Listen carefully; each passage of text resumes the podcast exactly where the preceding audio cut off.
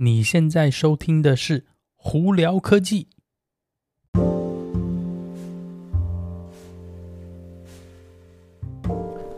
嗨，各位观众朋友，大家好，我是胡老板，欢迎来到今天的《胡聊科技》。今天美国洛杉矶时间十月二十七号啦，星期三。哇，今天莫名其妙外头。现在时间不热，但今天一整天会要热起来不少。真不知道那个洛杉矶这这边的这几天天气到底怎么这么奇怪哦，上上下下的。Anyway，今天有哪些科技新闻？我们从还是一样啦，从特斯拉开始好了。特斯拉，呃，大家应该都知道，上次我们有聊到说，那个 Hertz 就是美国一家非常大的这个呃租车公司，不是跟他订了十万台车吗？那这个有后续喽。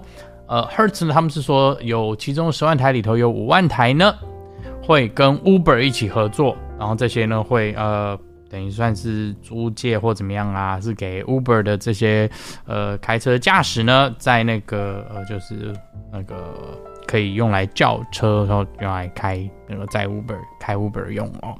那也就是说呢，他们会帮跟 Uber 一起合作呢，去看不管是。呃，帮助这些驾驶那个换电动车啊，或者怎么样，反正具体是说他们跟 Uber 签合约，说是五五万台车会跟 Uber 呃合作用下去哦，专门是用来载载客人用的哦。那其实这一点。我觉得他们可能就是两个联合起来谈了一个 deal，跟特斯拉买车啊。那特斯拉呢，也有那声明是说他们是以原价卖车出去的哦。那当然之后有没有什么政府补助啊或怎么样，我不是很清楚啦。但是原价买车，我还这样子大量买，我还是第一次听到啦。好，GoPro，呃，最近这几天呢，在那个他们的那个 Hero 呃 Ten。呃，终于更新了一个软体哦，呃，主要是针对它的那个热档的问题哦。那当然呢，呃，这个软体更新呢，不是会解决热档问题，只是它把它多了一些设定，让你呃说在某种情况下头呢，就比较不会热档啦。那会等于是延伸说，比方说它有一个功能里面是可以设定说，哦，你是固定的在，比方说室内固定在三脚架上头的那个。那个录影的情况下呢，它就比较不容易热档，但是它还是会不会热档呢？会热档啦，所以要使用的朋友还是会注意哦。那我我也有拍一个 YouTube 影片给实际测试看，说它的热档情况到底是怎么样哦。简单来说，你只要避开五点三 K 六十帧就六十 frame per second 的话，它的热档频率就没有那么高。呃，不代表说四在四 K 影片的时候不会热档，它只是说你可以延伸比较久的录影时间哦。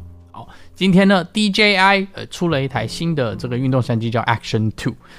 呃，那自从它上次的那个 DJI Osmo Action 呢，也有一段时间哦。那这次的 Action Two 呢，是完全的重新重新设计。它呢是本身它是小小一个方块一个小相机哦，没有前置荧幕，但是你可以加上一个前置荧幕。那前置荧幕的那个呃系统呢，是有点像就是拼装，有点像拼图，是你拼接上去哦，并且呢，你可以在下头延伸一个对前面萤幕。那普通后面你还是有一个荧幕啦。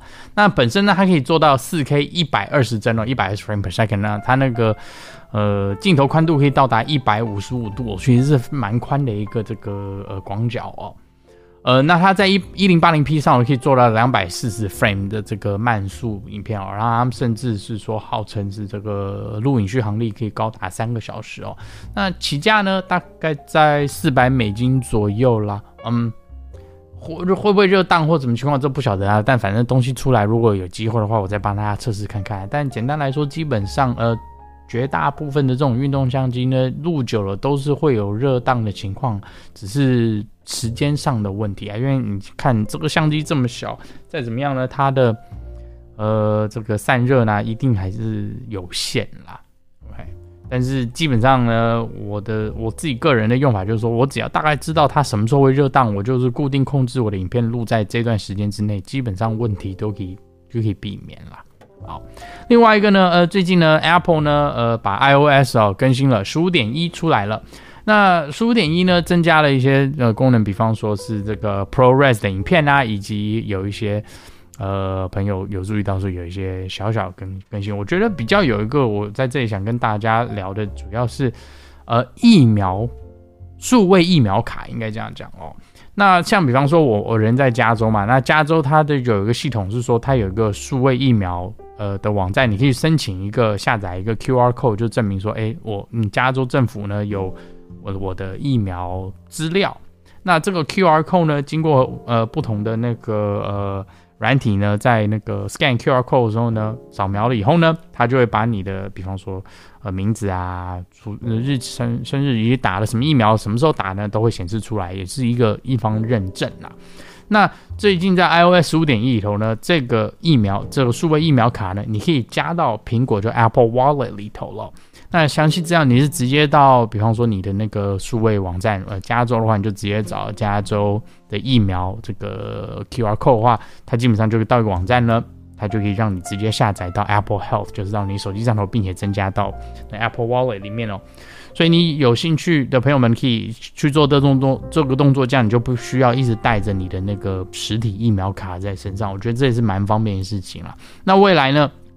这个数位疫苗卡呢，非常有可能在不同国家、不同州、不同国家，还在旅游的时候会用到，所以我觉得这个也是，呃，对未来呢，大家比较节省时间啊，比较方便的一个做法哦。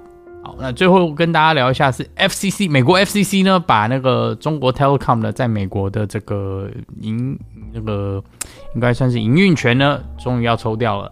那他们主要是说，哎，他们很担心有一些可能就是国家。国家那个情报的那个什么问题啊，或者有一些 security concern 哦，就可能是，就简单来说，他们是觉得你可能在偷东西啦，呃，什么偷东西、偷资料啊，这个不好说了，他们是这样讲啦。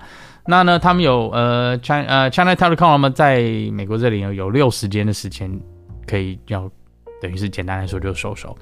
那实际什么情况呢？呃，有更多资料的话，再会之后才会跟大家分享一下哦。那基本上就目前是大概是这样子哦。好了，那大家如果有什么问题的话，可以经过 Anchor IG 或 Facebook 发简讯给我。有机会呢，也可以到 Clubhouse 上头来跟我们聊聊天哦。呃，有看 YouTube 的朋友们，直接在 YouTube 上头搜寻胡老板就可以找到我的频道喽。